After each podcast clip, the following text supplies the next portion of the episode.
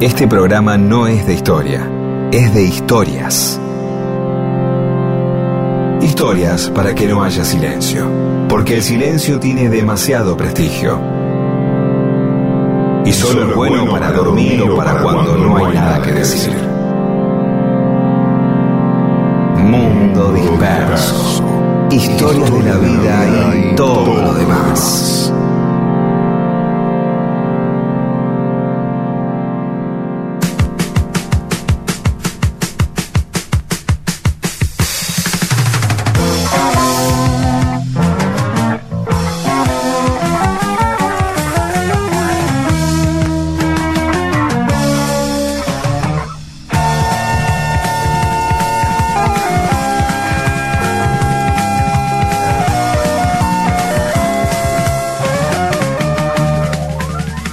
¿Cómo les va? Aquí estamos en Mundo Disperso. ¿Cómo te va, Pedro? Muy bien, muy bien. Eh, y hoy vamos a, eh, a, comentar un poquito, vamos a tener un amigo invitado para, hablar de, esos eh, oficios artísticos o esos artistas que, no, navegan por lugares exquisitos de escenarios, ni, premiaciones, ni estudios, ni grandes teatros, eh, sino que la reman y a veces la tienen que remar eh, este, juntando al público, más esperando que se acerque, ¿no? Eh, vamos a hablar ahora en unos minutos con, nuestro amigo invitado. Sí, que digámoslo porque ya lo difundimos. Bueno, Coco dale, sí. claro. Ahora está llegando. Está, sí, ya está por conectarse. Todos los domingos nos está acompañando un amigo y en este caso el amigo de Pedro Coco Sili. Y hoy es 20 de junio, Día de la Bandera, aniversario de la muerte de Manuel Belgrano, y por lo tanto no vamos a hablar de Belgrano hoy como corresponde, como hacemos siempre. En carnaval dijimos que no íbamos a hablar de carnaval hasta mucho más adelante, todavía no lo hicimos, nos queda pendiente hablar de carnaval, y de Belgrano hablaremos algún otro día. ¿eh? El 26, la semana que viene. Eh, la semana que viene puede ser perfectamente. Bueno, listo hacemos un separador que ya está conectándose Coco y empezamos a hablar con él. Basta, basta, basta, basta de hablar de las series de Netflix. Sea usted un auténtico Netflix, humano, contando todo tipo de historias para amenizar reuniones. Mundo disperso. Historias para que la gente tenga más cariño por usted.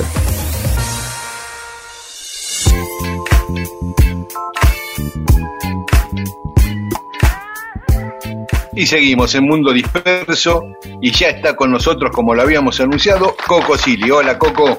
¿Cómo están?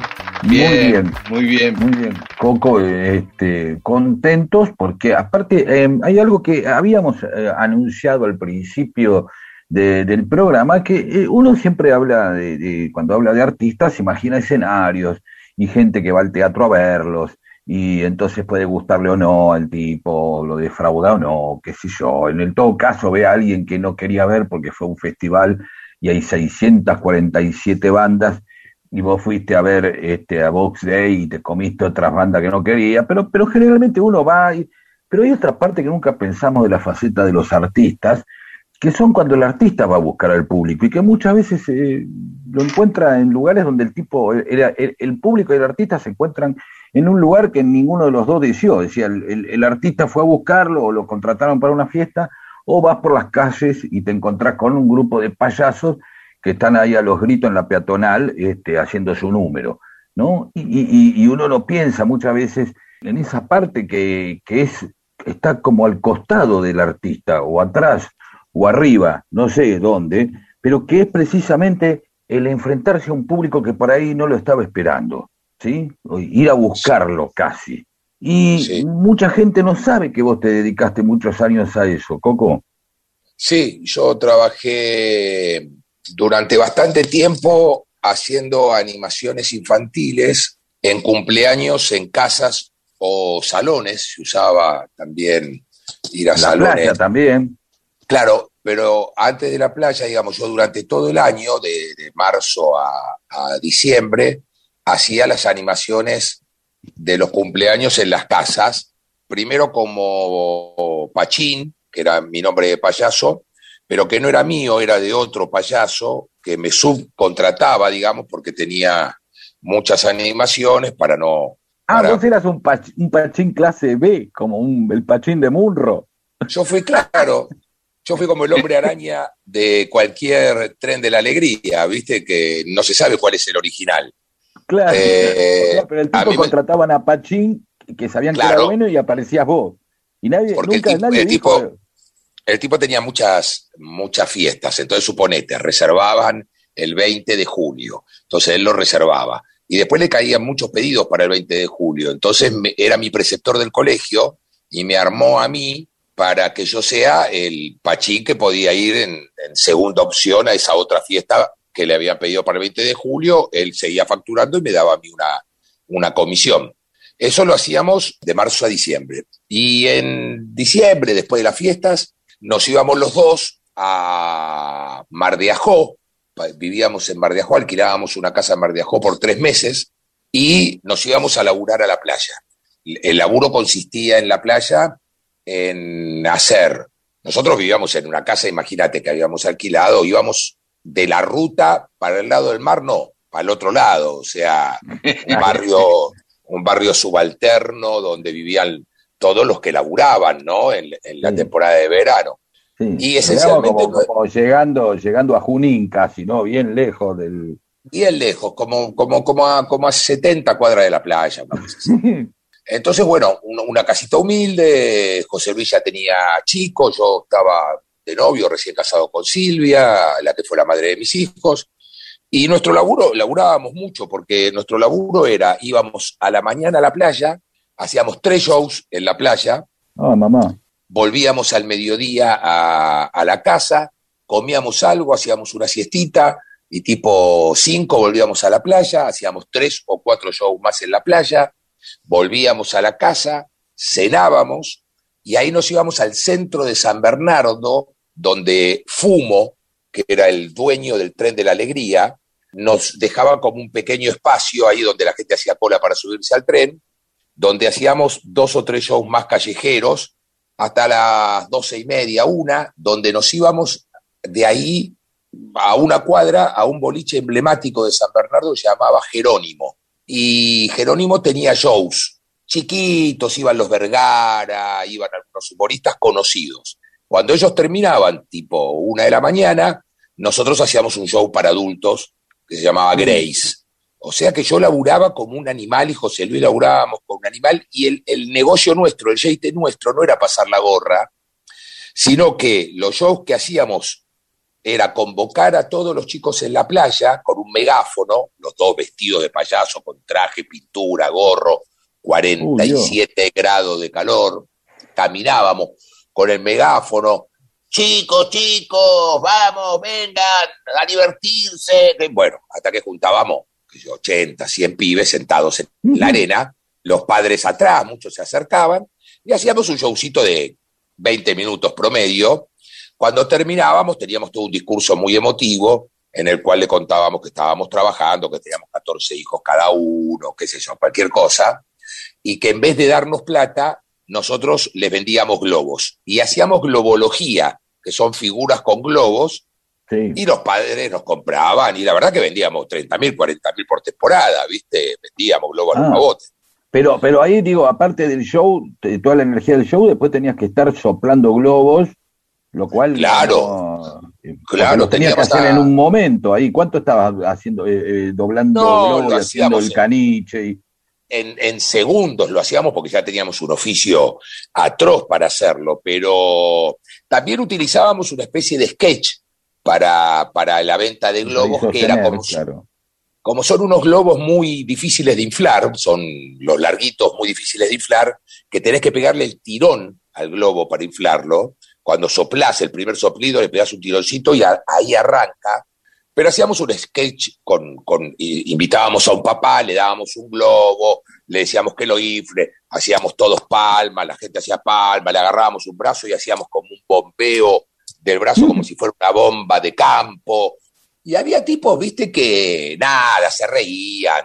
Había otro que nos daban el globo y decía, che, es imposible. Y nosotros ahí lo inflábamos y qué sé yo. Nunca un enojo, alguien que se enojó por el típico gaste de hacer pasar a alguien. No, eh, pero, pero nos pasó una vez que uno se encaprichó esos tipos que se ve que son muy competitivos en la vida en general, ¿no? Eh, porque el tipo agarró el globo y, y, empezó a soplar, empezó a soplar y no lo podía inflar y nosotros, vamos, papi, fuerza, y le dábamos, le dábamos, pero el tipo no, no soltaba el globo, ¿viste? Yo se lo quería agarrar como diciendo, ya está el chiste, pelotudo, dámelo que te lo digo yo. Hacemos la broma, la gente nos compra los globos y nos vamos todos. Y el tipo no, ¿viste? Eh, estaban, los padres, los hijos ahí sentados, ¿viste? Y él no, no querría quedar mal delante de los hijos. Anda a saber, qué sé yo. Y se, y se descompensó. ¡No! Hacía, hacía 40 grados de calor y el tipo, ¿viste? Veo que se pone violeta, que los ojos se, le ponen en blanco y cae redondo. En la arena cae redondo. Entonces el tipo, viste, nos quedamos mirando y, y, a, José Luis, que era mi socio, no tuvo mejor idea de que había mucha gente, entonces lo agarró de las patas y es como que lo sacó de escena, viste, lo sacó del centro de la movida, arrastrándolo al tipo. Entonces se acercó uno que era médico, qué sé yo, y yo quedé solo frente a los chicos y empiezo a mirar para el costado y veo que lo están como reavivando al tipo, haciéndole primeros auxilios, ¿viste?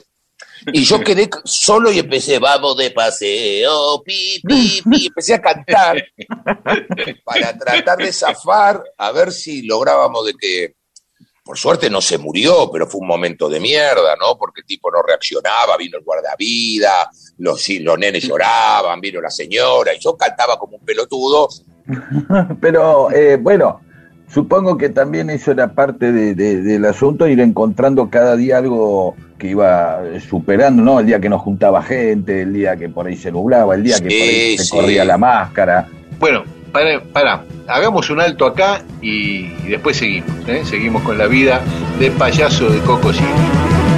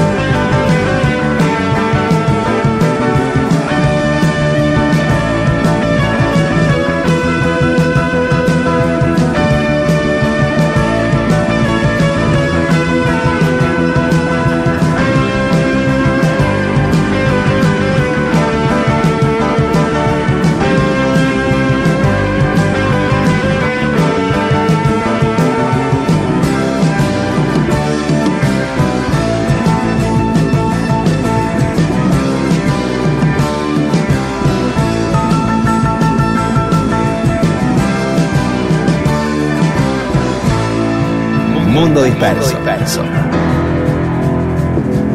Recalculando. Recalculando. Y seguimos en Mundo Disperso. nos está acompañando Coco Silly, que nos está contando ese momento de su vida que fue payaso en la playa. ¿Qué otras cosas te acuerdas de esos tiempos? Porque la playa es un escenario muy especial, Coco. Eh, eh, en la playa pasa de todo, ¿no? En la, playa se genera una cosa que también eh, los que estamos laburando en la playa es como una cofradía también. Entonces, por ejemplo, a nosotros nos pasaba una temporada, me acuerdo, una, un aperitivo, no sé si se puede decir la marca, un aperitivo muy famoso. Bueno, Gancia. Gancia había armado unos chiringuitos chiquititos en la playa y daba degustaciones. Claro, nosotros nos hicimos amigos porque éramos amigos de los guardavidas, éramos amigos del pochoclero, de, de, la, del que vendía los churros, y nos hicimos amigos también. Solidaridad entre todos los que van a hacer el verano, digamos, por decirlo de alguna manera. Sí, sí, hasta no, a veces nos juntábamos a morfar, no todos, con algunos que te hacías más amigos, ¿viste? Entonces, claro, nosotros arrancábamos el show, ponele a la, el de la tarde, que lo arrancábamos a las 4 de la tarde, y ya cuando bajábamos a la playa, ya vestidos, todos maquillados, primero arrancábamos saludando a los chicos del chiringuito y no nos daban la degustación, nos servían un lindo vaso de gancia con, hielo, ¿viste? Nos tomábamos uno o dos, hacíamos el primer show. Terminaba el primer show, íbamos, porque siempre tenías que correrte 200, 300, 400 metros para buscar chicos nuevos, ¿viste? Para que no vengan los mismos que ya te había comprado. Y allá estaba el otro chiringo también, ¿viste? Ahí nos tomábamos otros dos gancias. Y ya los últimos shows los hacíamos totalmente en pedo, sin saber ni lo que decíamos. porque veníamos colocados de ocho gancias cada uno, ¿viste? Entonces eran bastante deprimentes esos shows porque ya los pibes, ¿viste? Vamos, cantá. Y faltaba la cosa de barra brava, ¿viste? Dale, aplauda, puto. Faltaba una cosa. ¿Te, pasó, Coco, alguna vez que dijiste que, que, hago acá o que te arrepentiste, que decís, ¿por qué estoy haciendo esto? ¿Por qué no, no me No, Eso, siempre, siempre para adelante. No, eso cuando sos grande me parece que te pasa. Eh, cuando sos pendejo, no, si yo ahora tuviera que ir a vender globos, que supongamos que lo tuviera que hacer porque lo sé hacer, porque sé hacer el show. sí, lo veo, lo, lo, lo, sé que lo haces en los streaming, digamos, Coco hace streaming de esto, por ahí contás alguna de estas cosas y te he visto hacer este, este, la espada de He-Man y todas esas cosas. Claro, pero te quiero decir, si yo ahora fuera a la playa a mis 57 años, es muy probable que me replanteara qué carajo estoy haciendo acá, eh, qué sé yo, pero cuando tenés veintipico, es una fiesta, para mí era, aparte era una cosa artística, yo estaba muy orgulloso de lo que hacía, lo que yo te estoy contando son pequeños accidentes. Nosotros, por ejemplo, llevábamos, hacíamos magia en el show. Y llevaba, habíamos llevado de Buenos Aires una paloma blanca que aparecía dentro de un truco. Y la cuidábamos más que a nuestras respectivas parejas, ¿no? Porque eh, era, era un elemento sorpresa muy contundente, ¿no? En el show. Bueno, eh, una vez, siempre cuando salía del truco se paraba en, en, el dedito de alguno de nosotros, estaba medio amaestrada. Pero bueno, esta se ve que adentro de la caja son lugares muy chiquititos para meter la paloma, estaba como ahogada.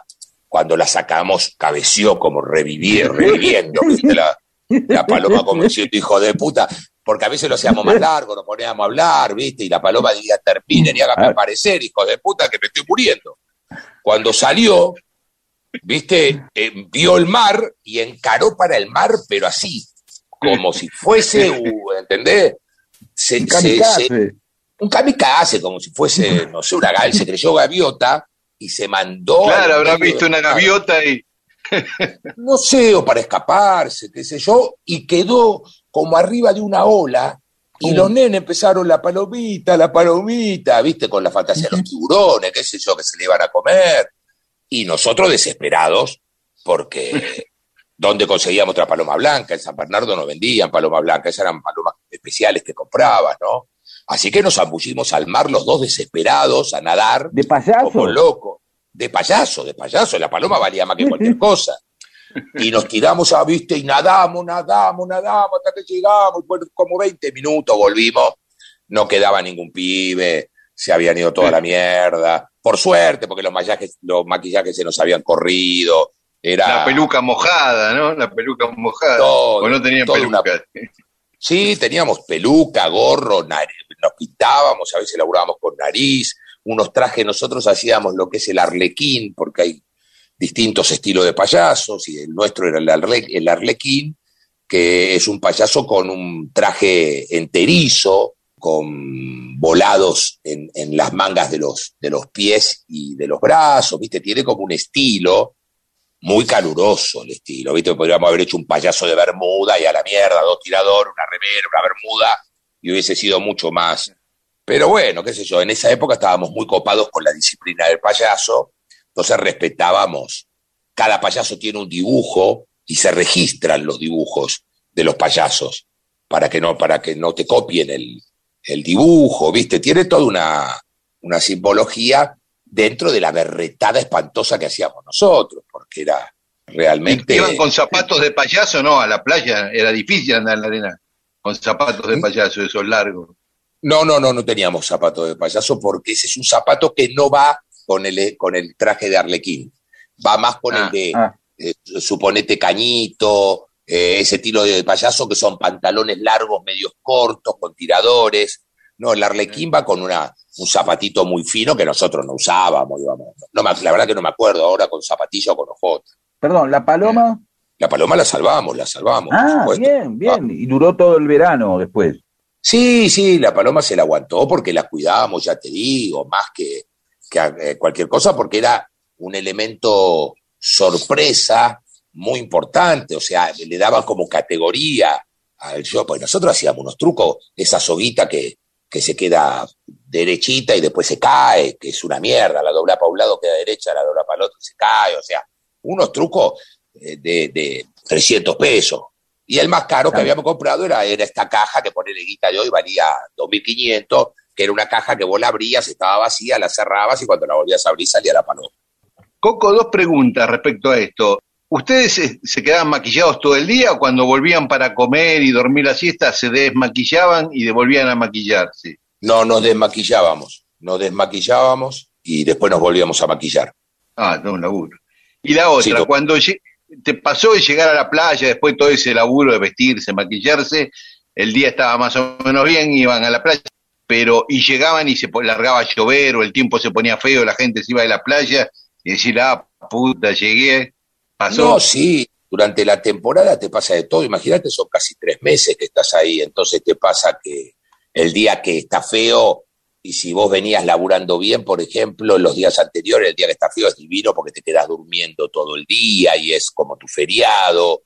Eh, nos pasó eso de que eh, llegar y que esté nublado, nos pasó que en el medio del show se largue una tormenta, esa que se empiezan a volar las, las sombrillas y nada, ¿viste? Agarra la paloma, las cajitas, los bolsos, qué sé yo. Nosotros teníamos un, un Fiat 1500, creo, que, que lo dejábamos, nos metíamos dentro del auto y nos volvíamos a casa. Bueno, Coco, escuchamos algo de música y, y después seguimos charlando. Dale. Hey, hey, mama said the way you move, gonna make you sweat, gonna make you groove.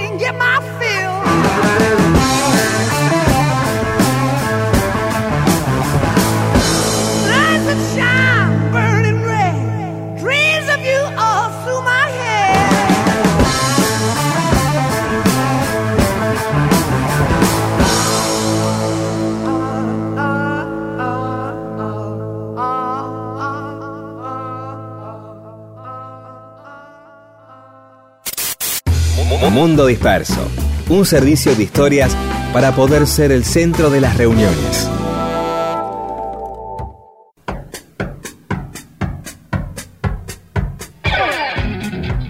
Y seguimos en Mundo Disperso, está acompañándonos hoy Coco Silly y bueno, nos estaba contando de su experiencia, su laburo, sus inicios como payaso en, la playa y en casas, pero su carrera siguió en otros ámbitos antes de, de la televisión, del cine, del teatro, ¿no? Sí, sí, así es. Yo hacía shows en esa época para chicos y shows para grandes, que era este show que yo les contaba, que se llamaba Grace, que era un show de magia y humor, más para adultos, ¿no? Un- Una Grace, perdón, bastante eh, antes que el negro Fontova, vos a- a- salías a hacer una mina con tus propios bigotes. Coco tenía Sí. unos bigotes importantes, tipo Frank Zapescos, ¿sí? Este, o Beatlemaníacos, o Jaime Rocianos, si querés, y ya, ya te mandabas como haciendo una mina con bigote, toda una novedad para la época. Sí, sí, ese show lo hacíamos como complemento de los infantiles. Ya te, ya te contaba que en Jerónimo, que era un boliche emblemático, nos daban el espacio para hacer un show después del número central. O sea, estaban los Vergara, cuando terminaban los Vergara, eh, veníamos nosotros con un show a la gorra. Era con la gente que se quedaba tomando algo después de haber visto el show principal, que yo, 30, 40 personas, nosotros hacíamos un show donde José Luis, el otro, el otro José payaso, Luis ya estaba- Escalia. José Luis Escalia, Pachín, ya estaba de frac, eh, haciendo magia, y yo vestido de mina, con una peluca amarilla de papel, un vestido rojo, todo muy border, muy border, y yo me cambiaba, yo hasta tenía una rutina para el baño, porque yo me tenía, no, no había camarín, era un bar, entonces yo me tenía que cambiar en el baño, y a veces tenía que quedarme en el baño esperando para que él me presentara. Y entraban los Obviamente tipos a mear.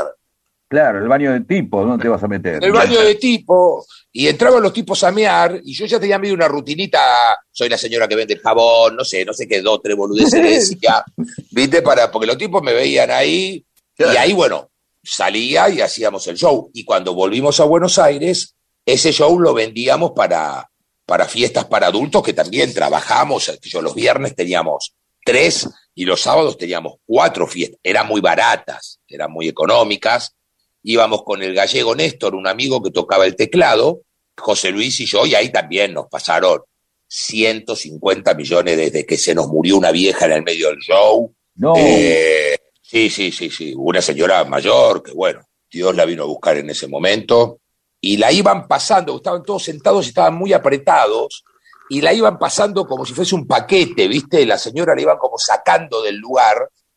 Después nos enteramos que se murió. Nosotros seguimos con el show. La señora la sacaron y no sé dónde la llevaron. Fiestas que hemos ido, no sé, con, con- de gente muy millonaria, muy pasada de rosca, que nos habían contratado en unos la de la pileta, ¿no? Sí, una vez nos contrataron unos empresarios muy importantes en un country muy grande, nosotros llegamos, había todas modelos, empresarios, mucha guita, mucha, y había mucha falopa, mucha falopa. Y nosotros llegamos y ya los tipos estaban muy, muy pasados de vuelta, entonces ya juntarlos era un quilombo, porque unos estaban en el jardín, otros en los sillones con la música, y nosotros queríamos hacer el show rápido porque teníamos otro después.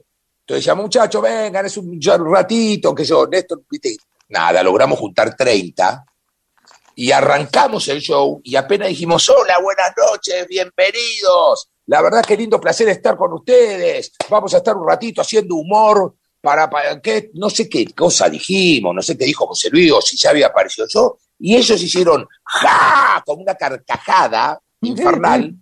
Se levantaron todos de golpe y se fueron a la pileta. Y se tiraron todos en la pileta.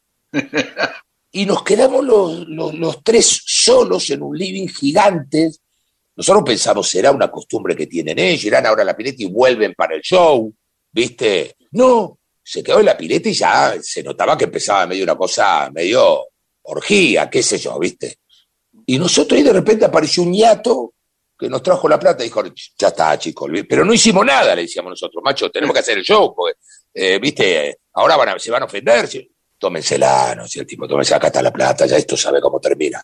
Termina como el orto, pásanse, zafen de esto, va a caer la cana, tómensela, y nos dieron la guita y nos fuimos a la mierda. Hermoso, hermoso. Sobre todo porque los tipos, digamos, más allá, generalmente uno el temor es el otro, ¿no? A mí siempre que en una fiesta aparece, yo valoro mucho el- el- lo- los artistas que, que- que van a pubs eh, y a fiestas porque mm, la gente, o, o las fiestas de fin de año de las empresas, porque, bueno, la gente está medio en pedo, eh, no, no fue a ver a un mago o a un o, o a un cómico, y de pronto debe ser el, el público más difícil del mundo, ¿no? El más difícil ahí. del mundo.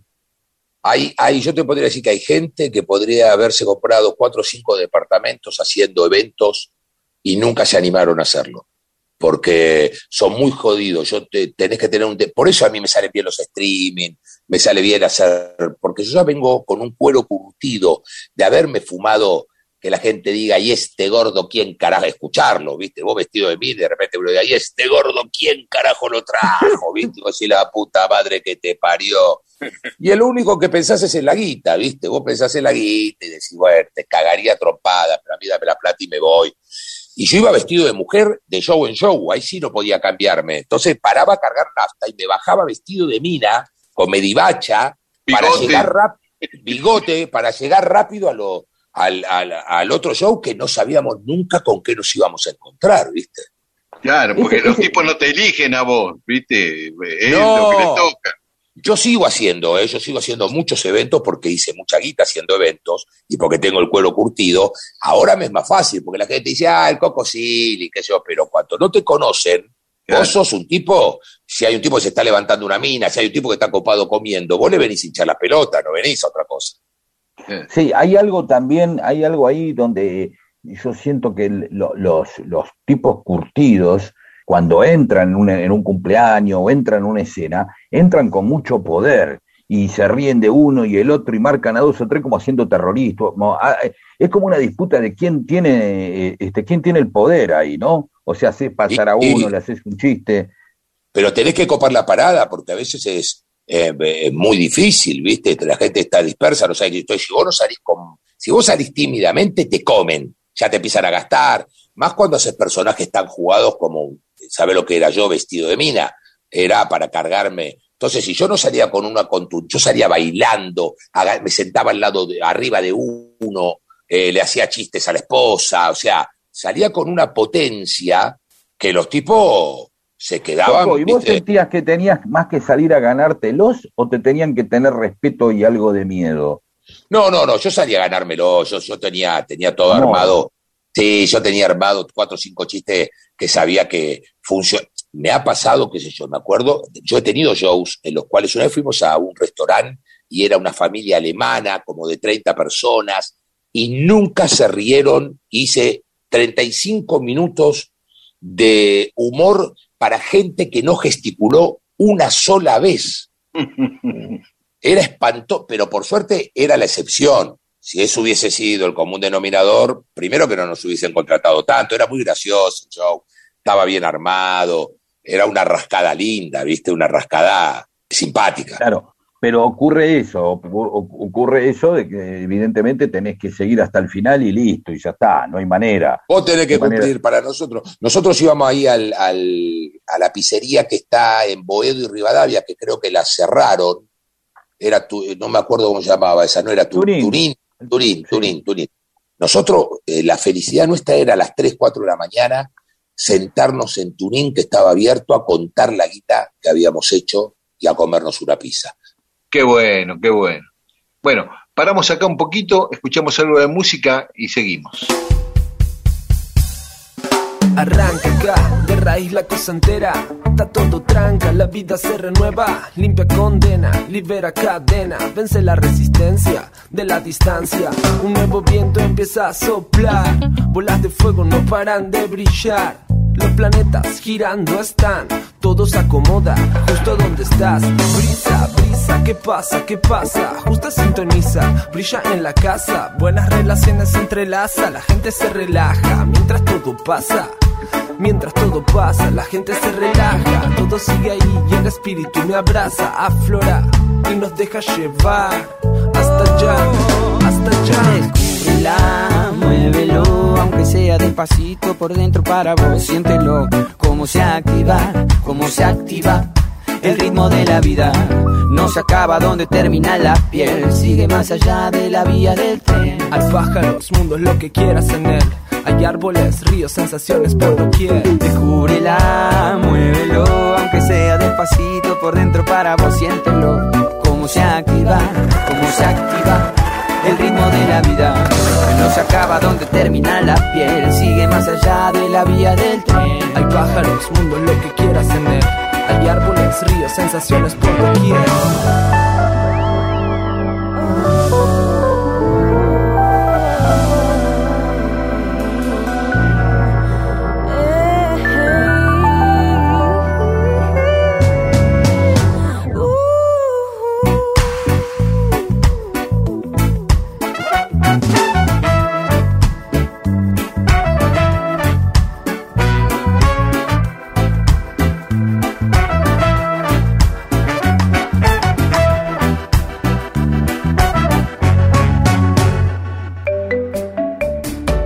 Una historia siempre fascina. Porque nacimos para ser fascinados. Mundo Disperso. El programa que le da a la gente historias para que las cuente en otro lado y así acceder a la felicidad.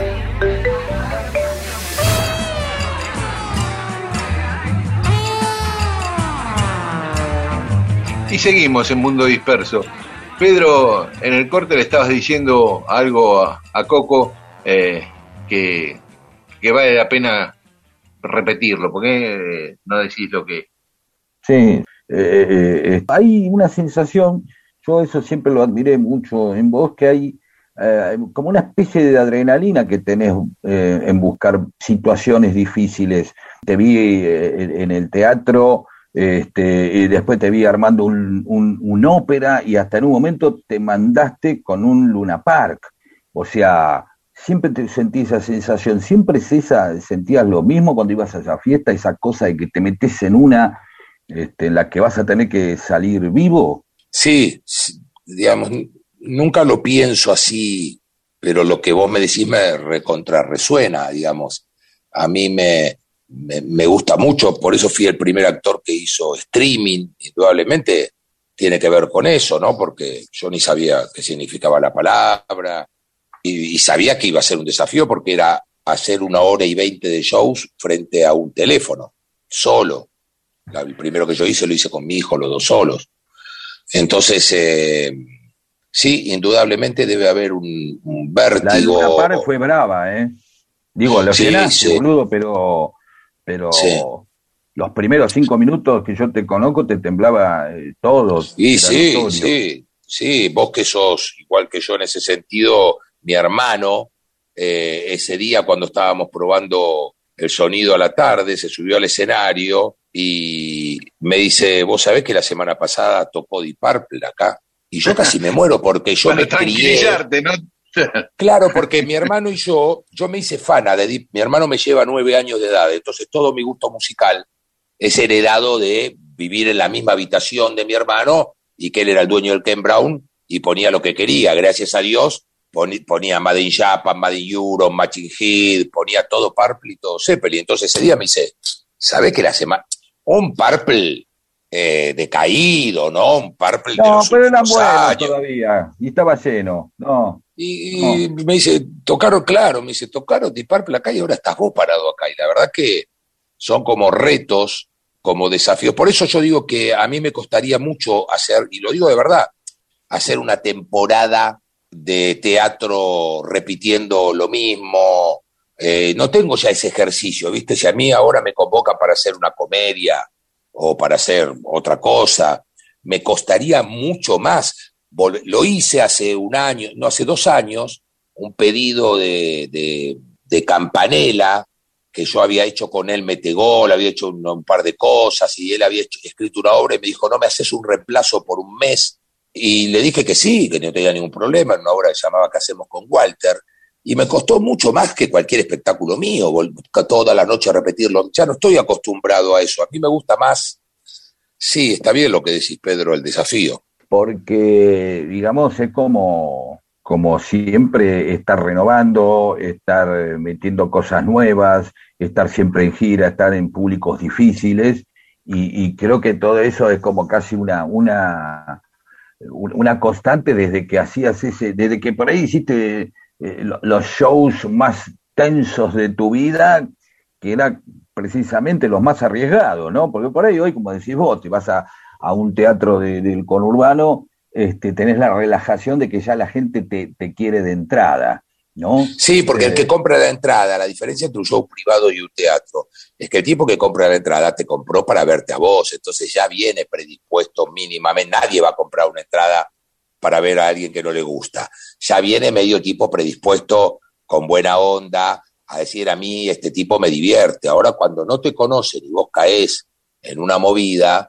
es mucho más laburo, entonces yo tengo tengo el cuero recontra curtido para y aprovecho mucho eso en mi show. Yo juego mucho. Yo no me meto con la gente directamente al estilo Corona, pero sí cualquier situación que se genera en la sala, yo le saco mucho jugo y, y me ha pasado de todo. Yo he sacado 400 personas de la sala y las volví a meter. Se me quedó Ah, dormido un contá tipo. eso, contá Yo- eso, contá eso.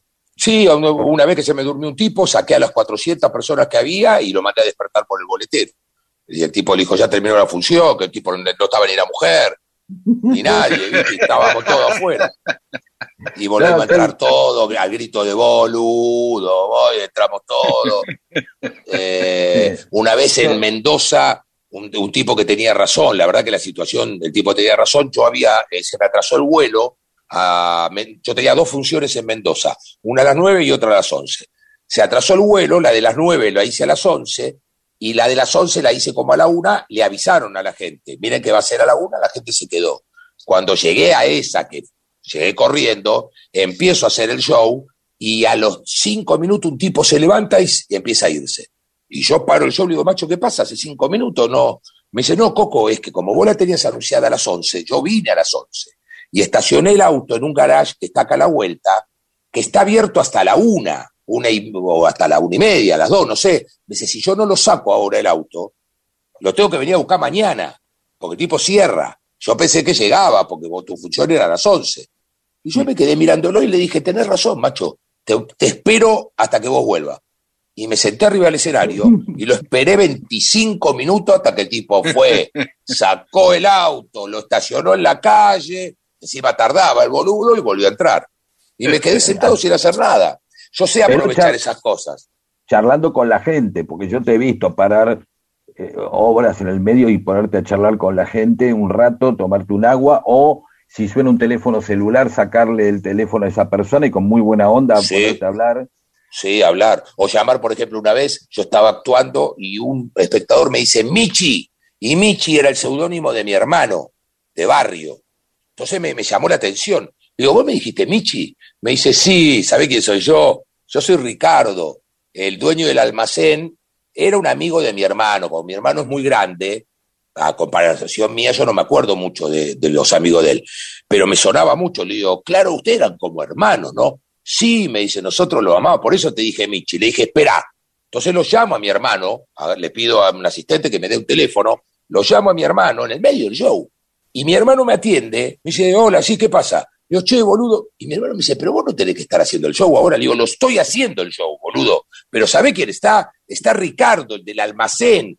¿Qué esto? Me dice, pero vos estás loco, me dice, ¿está la gente ahí? Le digo, sí, boludo, está la gente acá, pero me hizo acordar de vos, tomá, te paso con él.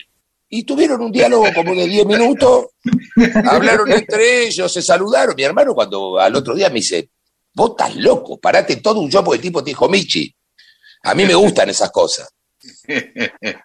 Bueno, Coquín, eh, nada, por este, ah, eh, eh, este momento, sé que ahí tenés un montón de, de- más de estas historias, pero no, sabemos pronto vas a hacer otro streaming donde contás muchas de estas, así que Sí. no vamos a quemarlas acá.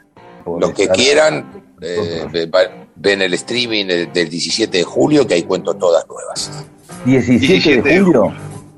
17 de julio por Plateanet. Los que quieran, ahí está, vendría a ser el noveno streaming. Está muy bien. Mundo disperso.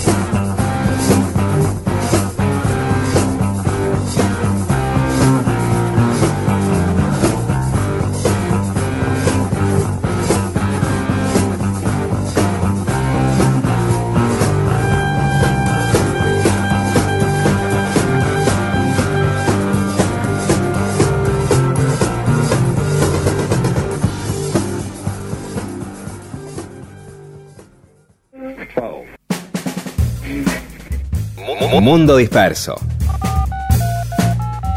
Un servicio de historias para poder ser el centro de las reuniones.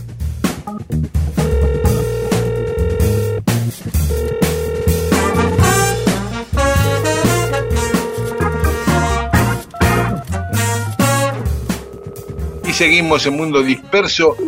Mensajes que nos llegaron a nuestro Facebook, Mundo Disperso, y a nuestro Twitter e Instagram, arroba Mundo Disperso AM.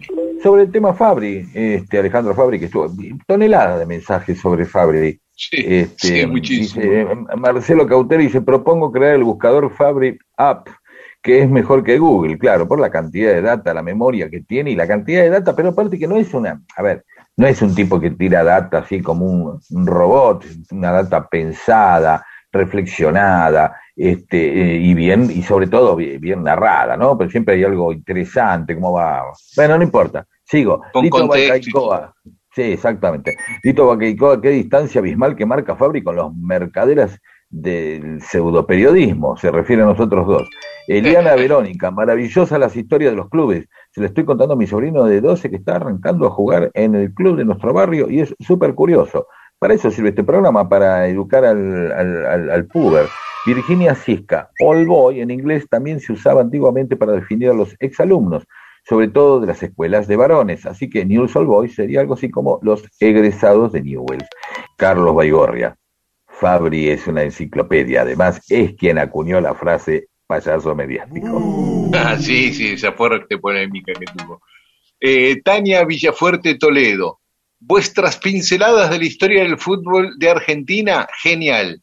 Me hicieron el día. Saludos desde Cusco, Perú. Me encanta vuestro programa. Gracias, Tania. Eh, Luján Square, que se haya aclarado los inicios de nuestros primos fue magistral y que su primer presidente se haya llamado Bar fue profético. Muy útil para mis reyertas encarnizadas. Claro, debe ser, obviamente de boca, eh, Luján, ¿no? Marcelo Neira de Río Tercero. Me gusta muchísimo el rock nacional y soy hincha del pirata cordobés. Alejandro, un señor periodista, y ustedes, bueno, después nos elogia. Nora Jorge. Mi papá, nacido en 1908 e hincha de Platense, me contó que el color de la camiseta marrón era por la chaqueta del Stud.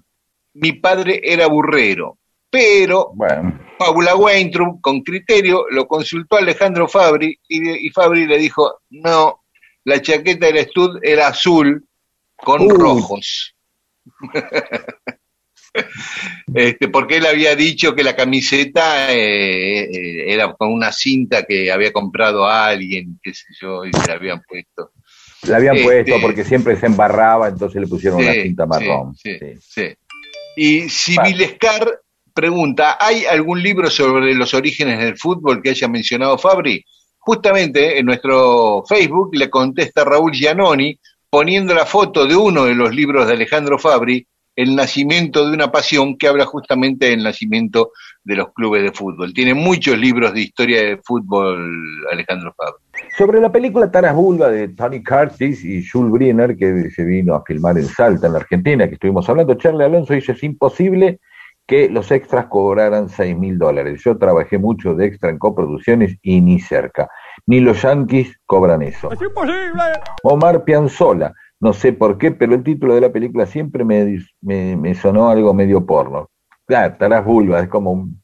es- es- es- ¿no? y con ciertas torpezas, ¿no? En, en- en- en- Claro. en- a la hora de trabajar ahí. Esteban Llera dice, otro día pueden contar la militancia de Jules Briner como integrante del pueblo gitano. Claro, Ah, sí, no es yanqui Jules Briner, después, pero lo vamos a contar otro día. Mira, eh, Pecanizares, que fue la que había pedido que contemos la historia de Taras Bulba, nos dice, gracias, cómo los quiero, amigos, porque le cumplimos su pedido. Está perfecto. Ma- Marisol Vilches dice, mi compañero del taller de pintura fue extra en esa peli. Y él nos contó de esa experiencia con Tony Curtis. Para él fue tocar el cielo con las manos, fue feliz. Y aparte nos... Sí, claro. Y aparte nos agradece que hayamos pasado un tema de sermón de vino en homenaje al baterista del Tano que había fallecido días atrás. Nati Carmela dice, ¿cómo pude descubrir recién esta joya de programa? Maravilloso, dice Nati Carmela. Tranquila, ya te vamos a decepcionar. Brenda No, y puede escuchar los tres años para atrás eh, ahí en las redes. Claro, puede, a, a razón de cinco programas por día, llega. Sin- disculpen la molestia, dice Brenda Heterovic o Heterovic. He estado intentando contactar al profesor Edmundo Ribanera, ¿eh? era su alumna en el bilingüe Neuquén. Vivo en Bolivia y no he tenido éxito. Así que. Yo- Eh, ¿Será para este programa gente que busca gente? ¿No es nuestra sección? no, parece. pero, pero puede, puede, puede pasar que alguien este, conozca al profesor Edmundo Ribanera del bilingüe Neuquén. ¿sí? Y tira el mensaje y listo. Y Ramón de la Plata, les sugiero si un día pueden contar el origen de los números de los sueños, los que se juegan en la quiniela. Ah, Interesante eso. sí, claro. Algo que cada vez se aleja más de lo de... A a ver, eh, así como, bueno, ya vamos a hablar del turf y las cosas que van desapareciendo. ¿no? Esta es una. los juegos de quiniela cada vez son menos populares, creo. No, no digo que no se jueguen, pero no sé, no, no, no, me parece, ¿no? O por lo menos yo ando en lugares donde la gente no habla mucho de que va a jugar a la quiniela o que anoche soñé tal cosa y sale corriendo. A cruzar los dedos. Eso sí, pero hay muchas agencias, por lo menos en el conurbano hay muchas agencias No, de lo que, quizás lo que hay por ahí, lo que el- el- la quiniela se perdió entre los Kini 6 y Sí. el, O el, el, Kini, el, el Kini Bingo y el Bingo San y lo y la Sí. cantidad de, de juegos de la de lotería que hay. Quizás por eso digo, ¿no? Antes Claro, era una cosa claro. más de, de barrio, del tipo el quinielero, un tipo por afuera de, de la ley que levantaba quiniela en alguna peluquería, en algún lugar así. Este, yo porque me parece que el quinielero era el- uno que estaba todo el día en la peluquería, por eso, después de grande me di cuenta. Y había uno que estaba todo el día en la peluquería, esas peluquerías así, este, Claro. medias, eh, como para que paren gente y se ponga a hablar con el, con el peluquero, eso que está la gente, al- que junta gente al pedo, peluquería que junta gente al pedo, bueno, eh, y había uno que estaba todo el día ahí, claro, estaba levantando quiniela ahí, el tipo, era, lo iban a ver ahí, el capitalista. Y muchos mensajes de gente que no pudo escuchar el programa en la web de, de Radio Nacional porque estuvo caída el domingo y bueno, se lamentan de eso, de- pero bueno, lo, lo pueden escuchar por el link que dejamos en nuestro Facebook. Madre Selva dice que extraña mucho a Rodo, pero con JJ, su pareja, seguimos disfrutando del programa. Y después Daniel de Ciudad Evita nos cuenta una historia que no la vamos a contar para contarla otro día. ¿De dónde viene la palabra cana eh, como apodo a la policía? Aquí hay un bárbaro, Está muy amigo. interesante. Y Betty Vázquez de Uruguay también nos dice por qué a las mandarinas le dicen tangerinas en Uruguay. Y eso también lo vamos a contar otro día. Así que bueno, sí, bien, tangerine, pero ella le da una vuelta de tuerca más interesante. Así que eh, no solo el inglés, o a lo mejor el inglés y el Urugu y, la mención y la denominación uruguaya vienen del mismo lugar, ojo, que dice Betty Vázquez. Bueno, gracias a todas y a todos por estos mensajes. ¿eh? Una vez creí que nada iba a pasarme. Una vez pensé que nadie iba a matarme. Rayuelas y cometas, entre un amor y bicicletas. Y aunque estuviera solo, sabía jugar aunque quisiera llorar.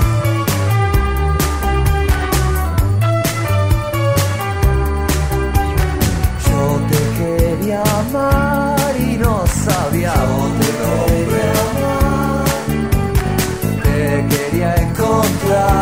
pero no sabía dónde.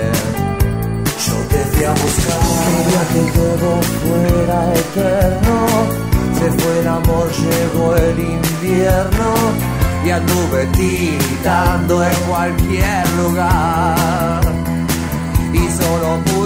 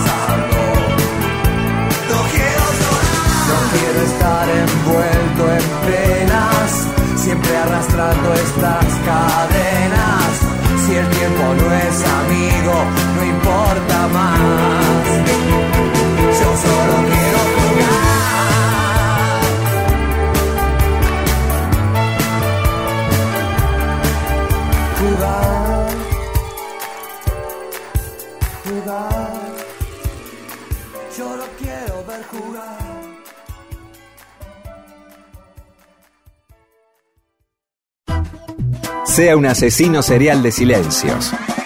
Mundo Disperso le ofrece magníficas historias para atarse a un muelle de interés y no dejar que el catamarán de una relación se precipite por la catarata del aburrimiento.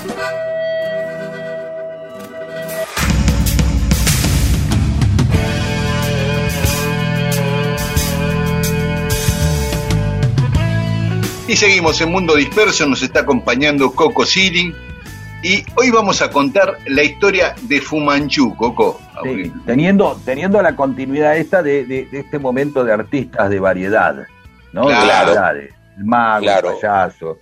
Del, del viejo varieté, por supuesto, me encanta. Exactamente. Claro. Bueno, Fumanchu, un mago que uno le cu- escucha la palabra, el nombre Fumanchu, imagina un mago casi de, de, de, qué sé yo, de historieta, de cosas, pero no, hubo un Fumanchu de verdad. en- Sí, hasta, hasta hay dichos populares, eso no te lo arregla ni Fumanchu y esas cosas. Claro. Fumanchu acá en Argentina.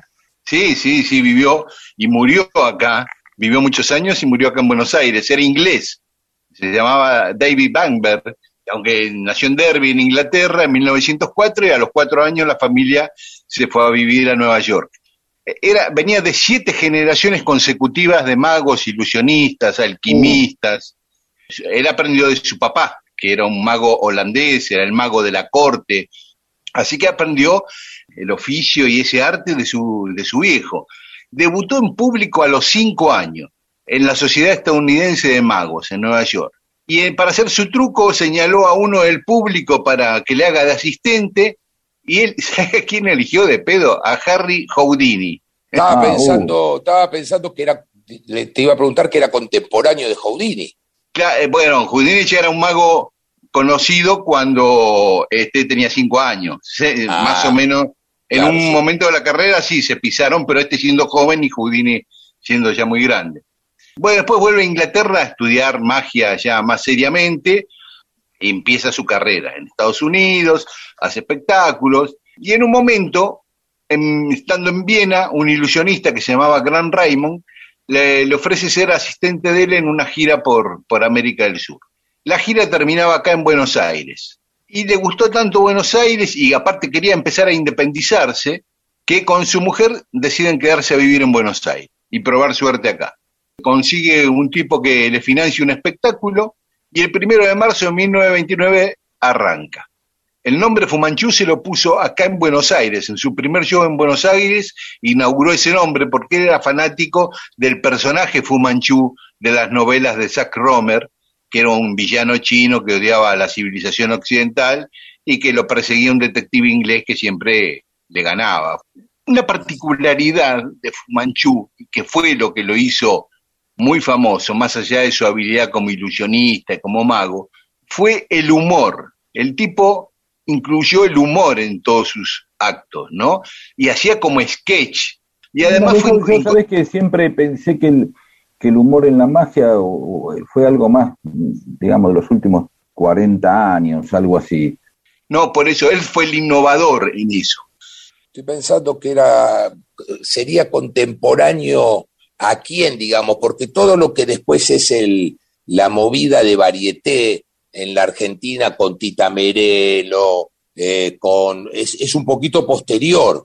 Este Claro. estaría, estaría, sería el anteces- eh, un antecedente un poco de lo que fueron los shows de varieté después, con Marrone, con, con todos, que son más del 40, me parece, 40 y pico.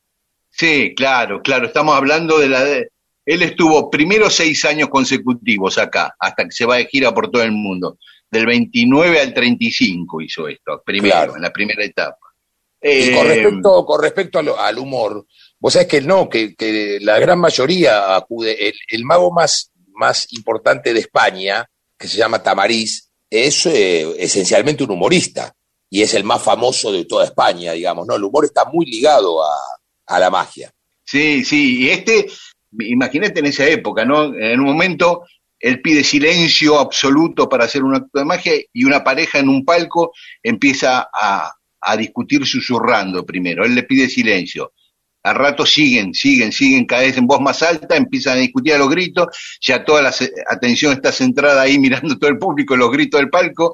En un momento el tipo la agarra del cuello a la mina y en eso cambia la mina por un muñeco, una muñeca que estaba vestida igual que la mina, y la tira desde el palco Ah, pero Al escenario. puta, Ay, ¿Viste? corte- porque y la cae la mina como muerta en el escenario, viste, una conmoción, y después de ahí salía, derivaba la escena en revelar la verdad. Claro, Sí, sí. claro. Yo hice, nosotros hicimos una temporada con Argentines en Mar del Plata. Íbamos a la noche, una hora de Fontana Rosa, íbamos a la noche. Sí, sí. Y a la tarde iba el mago Emanuel. El mago Emanuel tenía el estilo muy parecido a, a- de ese estilo de Fumanchu. Era de usar cajas muy grandes, usar mucha aparatología. Y tenía un truco que era que el tipo de repente se apagaba la luz, estaba en el escenario y cuando se prendía la luz estaba en un palco allá arriba. Y era un alambre con el cual el tipo se, o, o era al revés, el tipo estaba en el palco y aparecía en el escenario. Y nosotros hinchando la bola, sé, empezamos a jugar con eso, ¿viste? Porque era divino, era te, te agarrabas de un arnés, te ponías un arnés y cruzabas corriendo, ¿Te tiraste, chocaba, Coco? nos tiramos todo hasta que Rolly se lo rompió, le tuvimos que avisar porque dijimos, te Rolly a Serrano. matar. Rolly Serrano se lo rompió porque era lindo porque caíamos contra una colchoneta, pegabas contra una colchoneta, ¿viste? Que te paraba. Y le tuvimos que avisar a Emanuel, mirá, o sea, que es como que se aflojó el alambre, ¿viste? Claro, vas a aparecer en la, en la fila 8. Vas a aparecer en la fila 8 sentado arriba de una gorda en vez de en el escenario. Después Fumanchu se hizo toda una gira por Europa, aprovechando que hablaba cuatro idiomas. Y un día eh, debuta en el Teatro La Zarzuela de Madrid y él estaba nervioso porque debutaba ahí en el... Y un viejo se ponía muy pesado hablándole y lo sacó a los empujones del camarín. Y después el otro día, cuando compra los diarios para ver las críticas de su show, eh, el viejito al que había sacado los empujones era Jacinto Benavente. No, la mierda. Dice, ¿y cómo iba a saber quién era? ¿Qué, dice, ¿qué se creen? ¿Que soy mago? Dijo. En el 66 se retira, en 1966 hace eh, todo ese año hace los shows como los chalchaleros que se despidió todo el año, ¿no? En el teatro Smart, el Smart era, hasta ese año se llamó Smart, en el 1967 se pasó a llamar Blanca Podestá, hoy es el multiteatro. Claro, claro, Ahí- claro, claro. Vos actuaste ahí, Coco, vos actuaste donde actuó. Sí, yo actué, pero, pero actué ya en el multiteatro, no, si no ya estaría. Ya sé, Claro. ¿no? Por eso ya es Pero me- me extraña que estuviste en en el- el Luna Par, estuviste en el Luna Par y cerraste el show del Luna Par diciendo que eh, le ibas a contar a, tu, a tus nietos que actuaste donde peleó Bonavena. Así que digamos, Exactamente. también estuviste donde estuvo Deep Purple y Fumanchu. Vamos, y. Fumanchu. Una maravilla, sí, sí. Sí, lindo Sí. personaje, ¿eh? Yo hacía cuenta, el tipo estuvo todo el año ahí, el teatro tenía 763 localidades, hacía de martes a viernes, cuatro días, dos funciones, y sábados Sí. y domingos, tres funciones. O Sí. sea que hacía 16 funciones por semana, eh, a, a 763, el tipo llenaba una cancha de River por mes más o menos, Sí, siempre sí, se la sí. llena. Sí, sí, sí. Y no es un personaje tan reconocido, ¿eh? En el mundo artístico argentino, ¿viste? Porque el tipo tiene que haber laburado. Ya en el sesenta y pico ya había revista, ya Claro, sí. el tipo debería ser un grosso. en esa época. Sí, sí. Sí. No, bueno, sí. eh, eh, ha, ha yo- decaído, ha decaído, eh, digamos, por ahí en el recuerdo de la misma manera que, el- que, el- que el, el catch no llena multitud.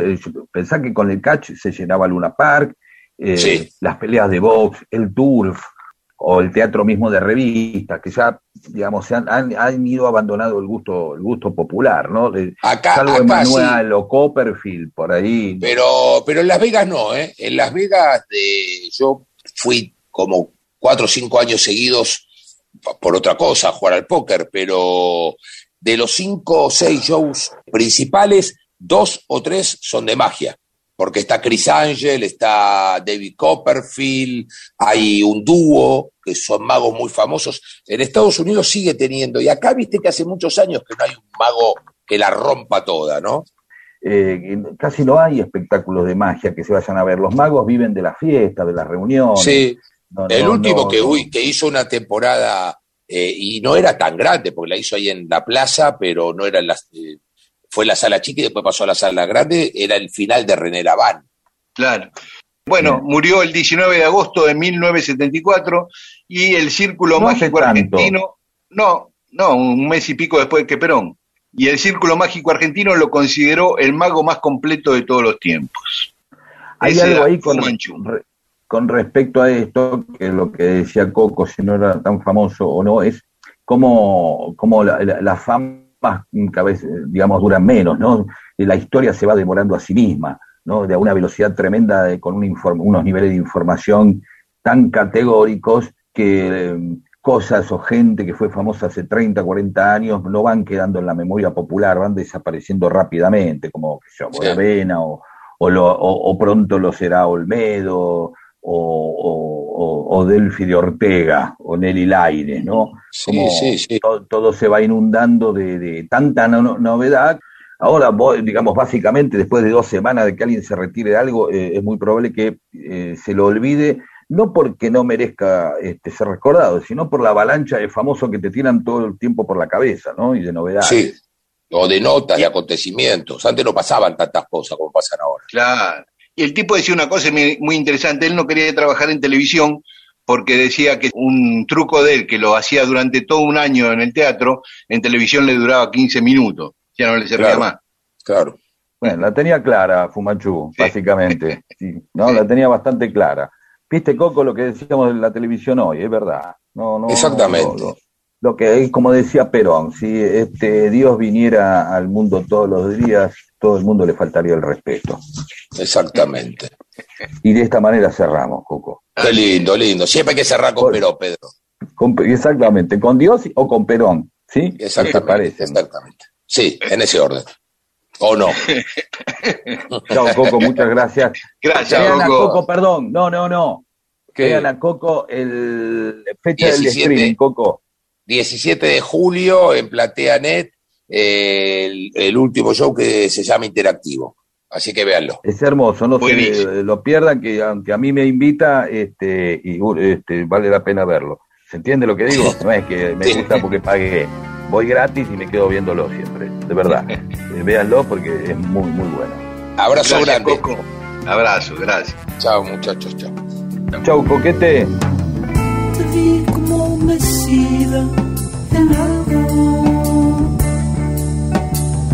cubierta de racimos más que blancos.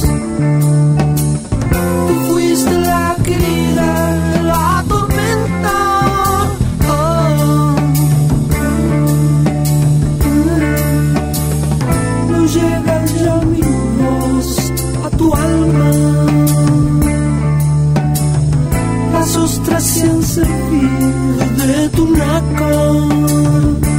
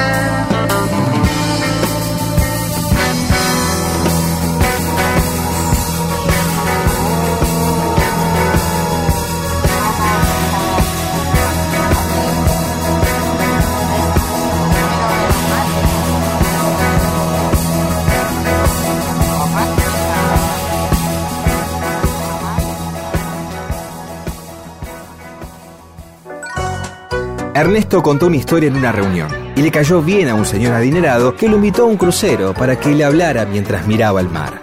Mundo disperso, historias de la vida y todo lo demás.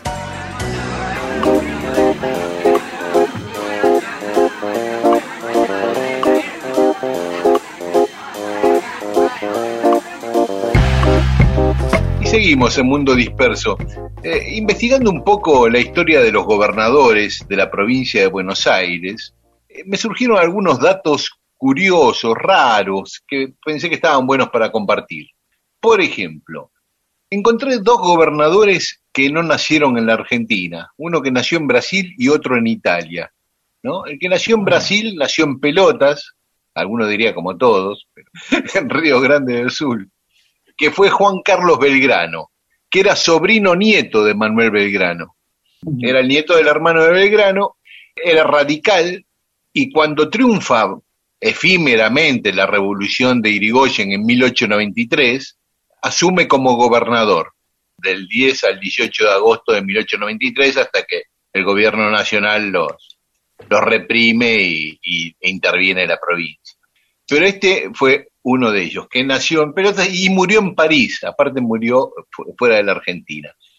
Y el otro caso también, uno que nació en Milán, Italia, y murió en, Virginia, en Estados Unidos. Roberto Echepare Borda. Este Echepare Borda fue gobernador en 1962 durante el gobierno de Guido. Ah, eh, durante el gobierno de Frondizi había sido el canciller de Frondizi, ministro de Relaciones Exteriores.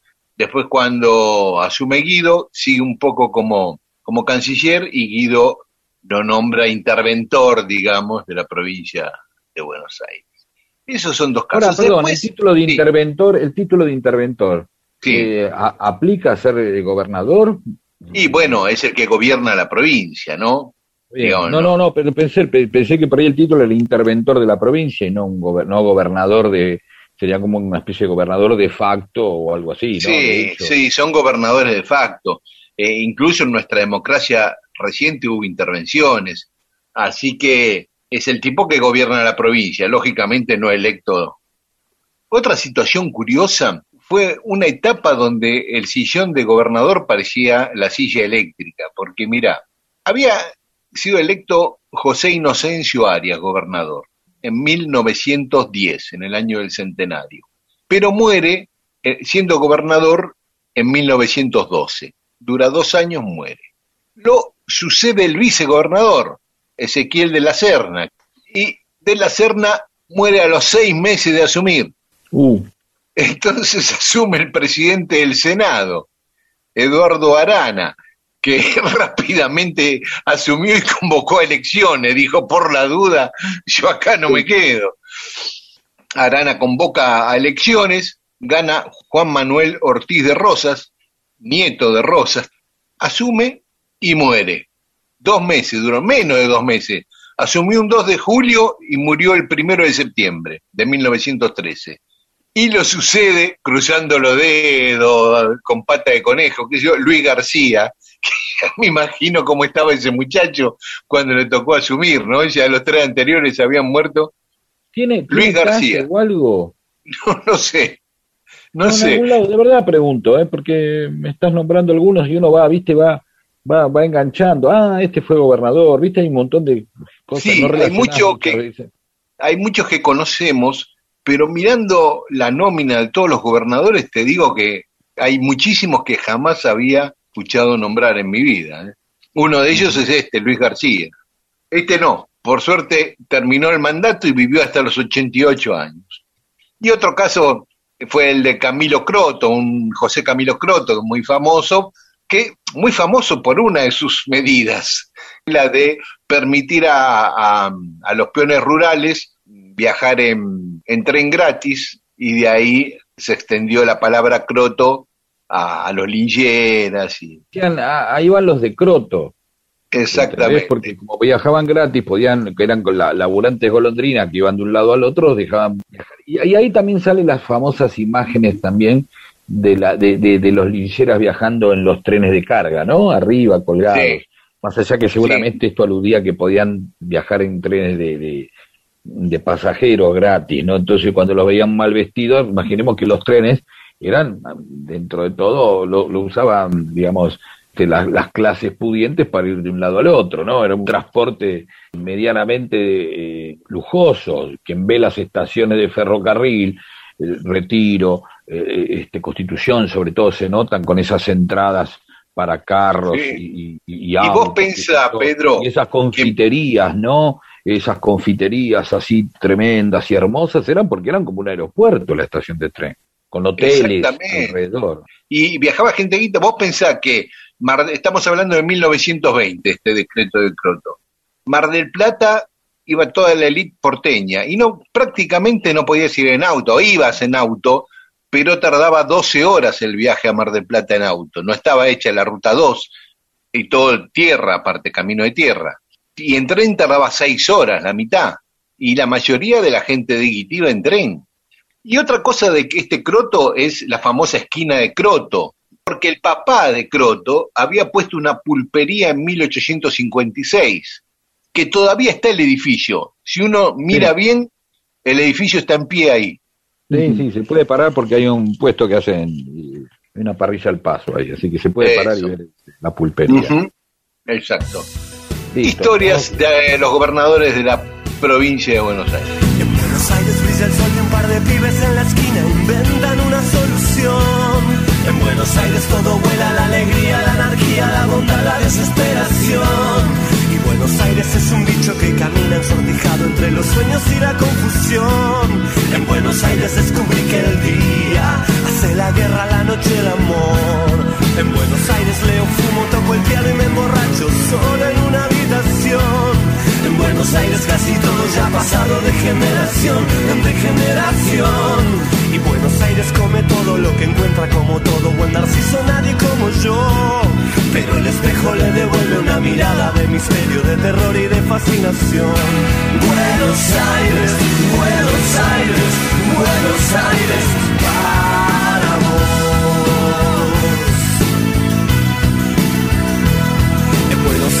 Un boliche planetario, salto y voluptuoso. En Buenos Aires llega un punto en que ya nada vale nada y todo vale nada. En Buenos Aires nos acechan los fantasmas del pasado y cada tango es una confesión. Cuando en el mundo ya no quede nada, en Buenos Aires la imaginación es una playa macedónica tan cierta y tan absurda. Viven Borges Dios y el rock and roll. En Buenos Aires viven muertos, muertos viven y no quiero más tanta resignación. Yo quiero un barrio bien canalla, bien sutil y bien despierto, super sexy. Quiero una oración que nos ayude a descorrer el velo y que termine la desolación. Buenos Aires, malos tiempos para hacerte una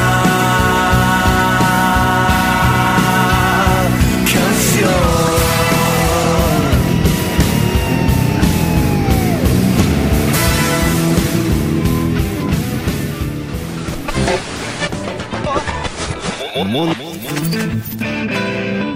Mundo disperso. Mundo disperso. Historias de la vida y todo lo demás.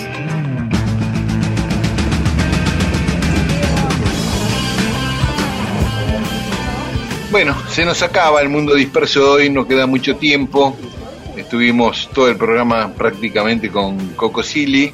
Y bueno, el domingo que viene también tendremos otro amigo acompañándonos, seguramente, si lo conseguimos. Sí, sí, amigos y amigas tenemos, así que Sí. simplemente es un tema de coordinar horarios, nada más. Bueno, mientras tanto, sigan ustedes, eh, amigas y amigos, vengan igual. Por ahí no, no viene nadie, pero ustedes vengan, ¿sí? Eh, así que hasta el domingo que viene. Chao, hasta el domingo. Es tarde, es tarde.